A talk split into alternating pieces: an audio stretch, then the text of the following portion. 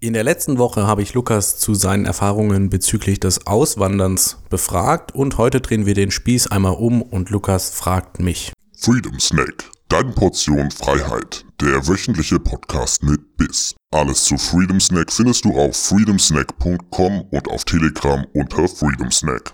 Jo, hi Leute, herzlich willkommen zur nächsten Freedom Snack Ausgabe. Heute mal gemeinsam mit dem Alex. Hi. Hi Alex. Hallo Lukas. Ja.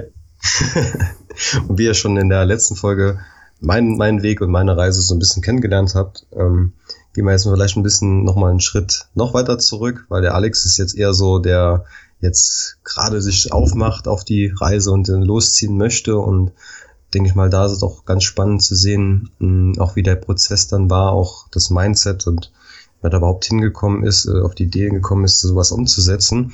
Und da wäre halt auch meine erste Frage dazu, was äh, war so dein allerinnerster Antrieb, deine erste Gedanken dazu, warum du auch gerne dein Leben sozusagen auf, äh, auf einem kleinen Backpack äh, führen möchtest, was, äh, was denn da so dein Antrieb ist? Ja, also äh, mein, mein größter Antrieb ist eigentlich, dass ich keine Steuern zahlen möchte und auch ja, moralisch finde, Steuern sind Diebstahl und ich möchte den Staat nicht unterstützen.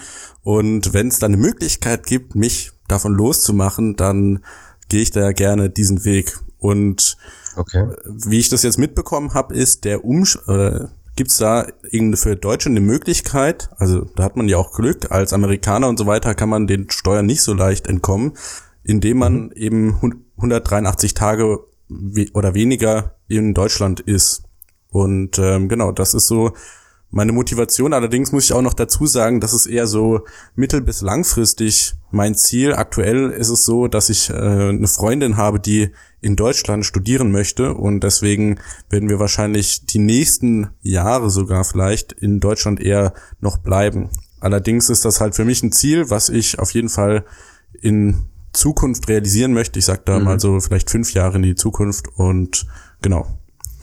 Ah, verstehe, aber klar, mit dem klaren Willen auf jeden Fall den Ziel, das umzusetzen, ja. Mhm. Ähm, also hat es bei dir eher so, ja, wie soll man sagen, ideologische oder auch steuerliche Gründe vor allen Dingen, also ne, aus der, aus der Schiene hinaus, also du bist jetzt eher nicht so der Traveler oder so, dass du jetzt so das Gefühl hast, du willst jetzt die Welt erkunden und entdecken, oder äh, ist das dann eher wirklich so? Ja, also, ja, äh, ganz ehrlich gesagt, habe ich zwar schon so Ambitionen, andere Länder zu sehen, aber bisher musste ich doch oft die Erfahrung machen, dass es in Deutschland irgendwie ganz schön ist. Also ich war jetzt zum Beispiel in Mexiko mhm. und da war, klar, das ist halt einfach ärmer als Deutschland und da die Toilette sieht dann halt anders aus als eine deutsche Toilette und ein Verkehrsmittel, ein öffentliches Verkehrsmittel ist dann halt kein Bus, wo man sich alleine in den Vierer setzt, sondern es ist halt ein Auto, wo man irgendwie zu viert auf der Hinterbank sitzt. Und ich bin da irgendwie schon sehr deutsch in meiner, in meinem Bewusstsein und ich genieße es dann auch irgendwo in Deutschland zu sein. Für mich ist aber halt wirklich diese, ja, diese Steuersache und die Staatensache, die mich da wegtreibt. Ja, das, das, ist schon krass. Also wenn du eigentlich eher so, so ein Gefühl hast, du fühlst dich so wohl in Deutschland und dass dieses eine prägnante, spezielle Thema für dich so eine große Bedeutung spielt, dass du trotzdem das für dich in Kauf nimmst, finde ich schon spannend. Also, weil, wenn ich das gerade bei mir, bei mir überlege, klar hat das auch eine Rolle gespielt, aber ich fand eher so die Kombination aus allen Sachen ja irgendwie cool. Mhm. Klar, du kannst dann irgendwie überall von, von überall aus arbeiten und so. Das war für mich eher das, was mich mehr gereizt hat oder auch mal, dass man Winter überspringt in Deutschland und so. Aber es war interessant zu hören, ja. Dass das so der klare, klare Fokus ist, der, der ja. Nummer eins Priorität. Also, also gegen Winter überspringen hätte ich jetzt auch nichts in Deutschland. du lebst ja in Berlin und bist ja auch eh schon so längere Zeit auch Freelancing, Freelancer-mäßig unterwegs und so, also eh schon für so Themen auch mit Online-Arbeiten ja auch schon vertraut. Ähm, ich denke mal, dann passt das ja auch, wenn du jetzt einfach sagst, äh, du verlagerst jetzt deinen Ort und machst das einfach von woanders. Ich denke mal, das wird für dich auch für deine, für dein Leben an sich auch kein großes, äh, keine große Umstellung sein. Ja, genau. Also ich meine meine Arbeitstätigkeit ist eigentlich in der Informationsgesellschaft. Das heißt, mit einem Laptop und Internetanschluss bin ich schon gut ausgestattet und jetzt habe ich mir noch ein Mikrofon gekauft und kann so zum Beispiel mit dir podcasten und mache ja auch meinen eigenen Podcast und ähm, genau deswegen mit einem guten Internetanschluss bin ich äh, bedient. Allerdings bin ich jetzt gerade nicht mehr in Berlin, sondern in der Ukraine, auch wegen mhm. meiner Freundin und genau hier mache ich eigentlich genau das und äh, arbeite als Freelancer. Äh, die Lebenshaltungskosten sind hier natürlich viel, viel geringer, deswegen muss ich auch nicht so viel arbeiten und mache nebenher meinen Podcast, lese mir Bücher durch. genau. Genau, das ist ja auch das, das Spannende, eben auch neben der Flaggentheorie, was wir auch bei mir eben angesprochen hatten in der Folge davor, ist ja auch die sogenannte Geoarbitrage, dass man das eben einfach macht. Man lebt in Orten, wo es einfach günstiger ist von Lebenshaltungskosten, verdient dann das gleiche Geld sozusagen online wie auch in Deutschland und kann dann von dem gleichen Geld ähm, ja wesentlich besser leben oder auch mehr sparen, investieren, was ja auch äh, ganz spannend ist. Ähm, da gibt's ja natürlich auch bei den digitalen Nomaden, die sich auch mal gerne selbst bezeichnen, ja auch so zwei Parts, äh, Leute, die eher Freelancing oder sozusagen Angestelltenjob einfach verlagern. Und es gibt auch viele Unternehmer, die da gerne was aufziehen, eigene Projekte. Wo würdest du dich denn eher da so bezeichnen oder äh, wie würdest du deinen zukünftigen Weg da so sehen, ähm, wie du da neue Themen angehst oder auch bestehende Projekte oder Themen? Also ich würde mich, ich, ich würde sagen, ich sitze zwischen den Stühlen gerade. Auf der einen Seite, klar, mein Geld verdiene ich schon durch Freelancer-Arbeit und das ist auch, was so in der nächsten Zeit das Wichtige sein wird. Allerdings versuche ich halt so mit Projekten, die mir selber Spaß machen, mit meinem Alex Anarcho Podcast oder hier mit Freedom Snack so vielleicht noch ein zweites Standbein aufzubauen, wo ich dann selber mein eigener Herr bin und ähm, genau. Deswegen, also ich meine, wenn man sein eigener Herr ist, ist man vielleicht auch irgendwie so Freelancer oder als Freelancer ist man sein eigener Herr. Naja, aber genau. Ja, verstehe. Mhm. Hast du denn da auch schon so Themen oder Ideen so im Kopf, die ähm, gerade was man so unternehmerisch machen kann, so gerade online, ortsunabhängig, ähm, ist ja immer so ein bisschen schwieriger, als wenn man jetzt sagt, man könnte jetzt einfach irgendwie eine, eine Pommesbude neben dran machen oder so, wo man ja dann doch sehr ortsgebunden ist. Das ist ja auch, natürlich äh, gibt es da unglaublich viele Themen, die man angehen kann. Vielleicht ist so gerade das Problem, um da wirklich einen Fokus, ein Thema zu finden, was einen wirklich Spaß macht. Mhm. Also für mich, ich habe so entdeckt, mir macht Schreiben viel Spaß und also Artikel schreiben zum Beispiel und genau, das, das mache ich ja auch aktuell bei PTC Echo. Und mhm. ähm, genau, ansonsten Sachen erklären, ob ich jetzt einen Artikel schreibe oder ob ich das Ganze vor einem Mikrofon mache als Podcast, finde ich eigentlich, da gibt sich nicht viel, beziehungsweise ich mache beides gerne. Und mir wurde auch gesagt, ich habe eine recht angenehme Stimme, deswegen ähm, ja, macht mir das Spaß. Und generell würde ich sagen, man sollte sich halt überlegen, was macht man gerne, was kann man gut und sich dann da weiterhin spezialisieren. Und für mich okay, ist halt also dieser Schnittpunkt gekommen, dass ich auf der einen Seite ganz gerne schreibe, auf der anderen Seite Kryptowährungen mich interessieren und dann Kryptowährungen darüber berichten oder dir erklären und so weiter. Das äh, da hat sich dann irgendwie für mich so der Sweet Spot gebildet. Mhm. Das kann man sich auch gut vorstellen, also solche Themen dann auch einfach wirklich selbstständig umsetzt, für sich selber auch Themen entdeckt, ob das jetzt über, als, als YouTuber ist oder als Blogger oder so. Da lässt sich auch viel machen und auch sehr unabhängig äh, machen. Das ist auch das Spannende, finde ich. Also, dass man wirklich so komplett eigener Herr ist, dass man eigene Themen einfach angehen kann, ausprobieren kann. Und man hat auch gerade in diesem Lebenskonzept, was wir jetzt auch schon einige Zeit leben, einfach auch die Möglichkeit, äh, da die Zeit, man gewinnt sich auch Zeit natürlich auch durch die Geoarbitrage, aber auch generell, dass man eben nicht mehr so gebunden ist an irgendwelche Sachen äh, von zu Hause, wenn ich das so kenne. Auch wenn ich die Zeit, die ich zu Hause bin, wo ich dann einfach auch merke, man hat dann so viele Verpflichtungen oder die man sich dann vorstellt, man, man hätte diese Verpflichtungen. Und ja, dann kann man einfach Sachen noch mehr ausprobieren. Also ich denke mal, das wird auch, äh, lebst jetzt vielleicht auch schon ein bisschen in Ukraine so ähm, echt ein, eine coole Sache sein, ne? Also für die Zukunft. Ja, also ich mache immer den Cappuccino-Vergleich, so Thema Geo-Arbitrage mhm. und in Deutschland kostet ein Cappuccino so drei bis fünf Euro, je nachdem, wo man ihn einkauft. und hier kostet ein Cappuccino ein Euro. Also es ist so okay. ein, ein, Drittel eigentlich von den deutschen Preisen und das merkt man auch im Supermarkt, das merkt man in den mhm. Restaurants, je nachdem, wo man einkaufen geht. Und ähm, ja, das ist auf jeden Fall schon eine Entlastung. Ich wollte gerade noch was sagen, ist mir eingefallen zum Thema mhm. sich so selbstständig machen und YouTube und Podcast und so weiter. Ich finde, das macht mir sehr viel Spaß. Allerdings finde ich oder habe ich Schwierigkeiten damit, das zu monetarisieren, weil irgendwie mhm.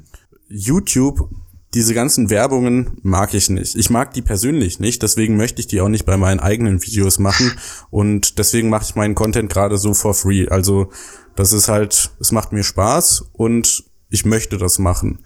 Und vielleicht mhm. irgendwann wenn ich ganz viele Leute habe, die mir zuhören, dann kann ich mich durch Spenden finanzieren.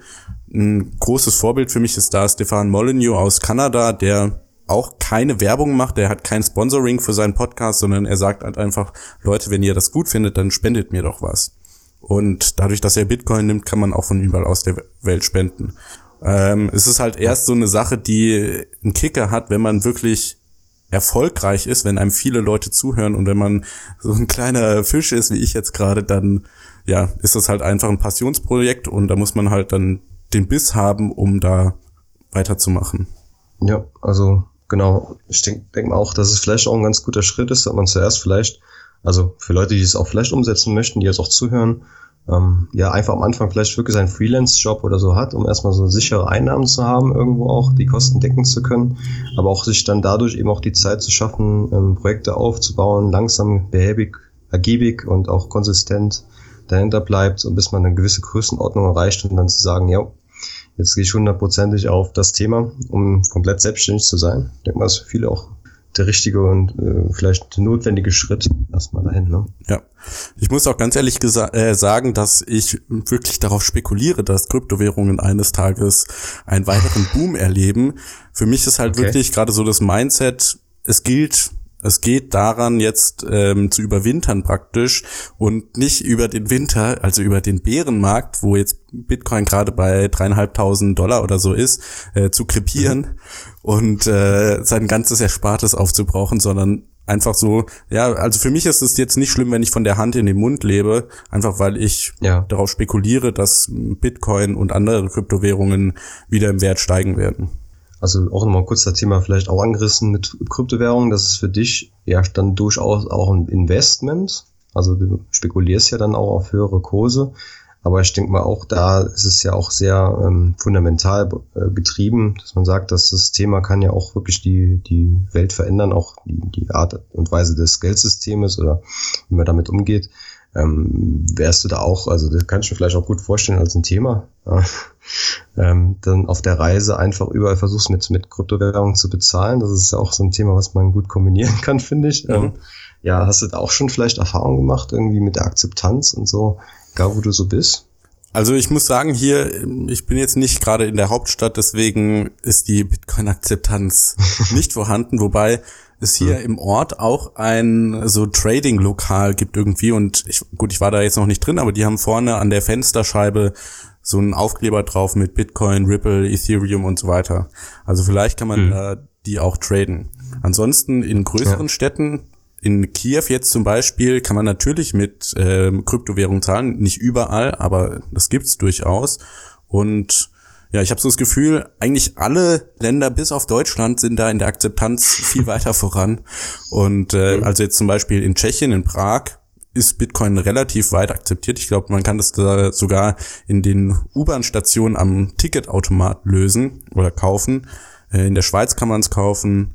In Holland und Polen kann man es relativ leicht kaufen. Das ist halt wirklich mhm. in Deutschland nicht vorhanden.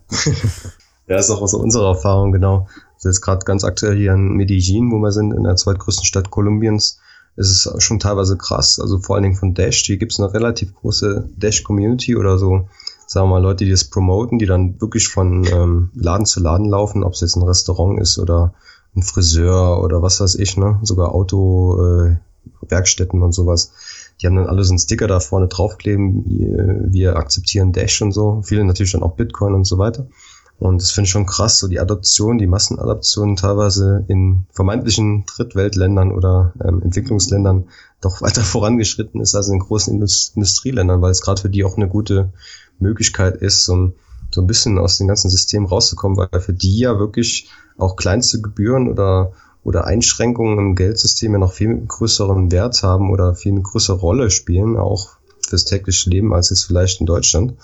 Ne? Also wenn du da wirklich die Gebühren auf fast null senken kannst im Vergleich zu den gewöhnlichen, zum Beispiel Kreditkartengebühren oder so, oder wenn äh, eben da keiner ist, der irgendwel irgendwelche Banken, die dann da äh, korrupt sind oder äh, schließen müssen oder der Staat irgendwelche kalten Enteignungen vorantreibt oder sowas. Das ist ja für so Länder viel, viel wichtiger als Nachbarland von Kolumbien, zum Beispiel Venezuela. Es ist ja jetzt ganz äh, akut aktuell, wo ja auch wirklich Kryptowährungen einfach wirklich eine wichtige Rolle spielen, wo von außen, vom Ausland die, die Venezuelaner, die ausgewandert sind, äh, eben ins Land, ähm, die das Geld reinbringen, eben über Kryptowährungen, weil es sonst gar nicht mehr anders geht oder nicht mehr mit der wahnsinnigen Inflation auch das überhaupt nicht mehr irgendwie für die Menschen darstellbar ist. Und das finde ich halt schon spannend. Da, wo es halt wirklich dann äh, in die Not geht, wo es dann einfach eine, eine große Akzeptanz schon einfach findet. Ja. ja. Das ist schon so ein bisschen live dabei zu sein, ist schon spannend, finde ich. Ja. Auf jeden Fall, ja. Und ich glaube halt, ja. wir sind relativ am Anfang noch mit dieser ganzen Krypto-Sache. Wirklich, wie ich das auch schon vorhin gesagt habe, ich glaube, eines Tages werden wir eine Kryptowährung haben, die auch als globales Geld fungiert. Hoffe ich zumindest. Und ähm, ja, deswegen ist es wirklich noch die, die Early Days und ich finde das sehr lobenswert, dass es so Leute gibt, die eben von äh, Laden zu Laden gehen und die Händler aufklären, was es damit auf sich ja. hat, die ihnen verantwortungsbewussten Umgang mit ihren Wallets und so weiter ja. beibringen und ähm, ja, die Adaption echt, vorantreiben. Genau, das finde ich auch echt cool. Also auch wenn es jetzt vielleicht nur dann eben Promo für Dash ist, für eine bestimmte Währung, ist ja erstmal, da finde ich erstmal relativ egal, weil die gehen ja trotzdem rum und installieren die eine Wallet und die Wallet kann dann trotzdem auch Bitcoin und Monero und alles mögliche ja trotzdem auch darstellen. Ne? Und äh, das überhaupt mal in die Köpfe zu kriegen, äh, zu kriegen, wie kann man damit eigentlich äh, starten und äh, die geben dann auch ein Startkapital sozusagen, was weiß ich, 0,5 Dash oder so, schon direkt auf die Wallet, dass sie direkt loslegen können. Das finde ich schon echt cool, weil das ist einfach so, das ist so ein Kickstart, was viele Leute einfach brauchen und wo es dann einfach dann wirklich losgeht und wo die Leute merken, hey, das ist doch viel besseres Geld irgendwie, das geht doch leichter, schneller und ähm, weniger Gebühren und so und dann, dann spricht sich das ja sowieso von äh, von der von der täglichen Umsetzung spricht es ja eh schon für sich, ja. Das ist schon cool. Ja. Jo, ich würde sagen, war echt cool, äh, hat viel Spaß gemacht. Ähm, jetzt haben wir so ein bisschen mal mehrere Perspektiven auf, auf das Thema Reisen und natürlich auch äh, Strategien, wie eben, ja, was weiß ich, äh, Geoarbitrage, aber auch Flaggentheorie angesprochen. Und der eine das schon länger umsetzt, der andere es vielleicht plant und welche Ideen und Konzepte und wie man es umsetzen kann. Ja, Alex hat echt viel Spaß gemacht. Ähm, ich hoffe, wir konnten den Zuhörern ein bisschen was mitgeben. Ja, hat mir auch Spaß gemacht und würde mich freuen, in der Chatgruppe ein bisschen Feedback von euch Zuhörern zu lesen, was jetzt, was euch so interessiert, ob ihr was gelernt habt, was ihr in nächster Zeit von uns hören möchtet. Wir sind da natürlich auch mhm. äh, flexibel und gehen gerne auf eure Wünsche ein. Und äh, ja, vielen Dank fürs Zuhören. Ja, genau, vielen Dank. Mach's gut. Tschüss. Ciao, ciao.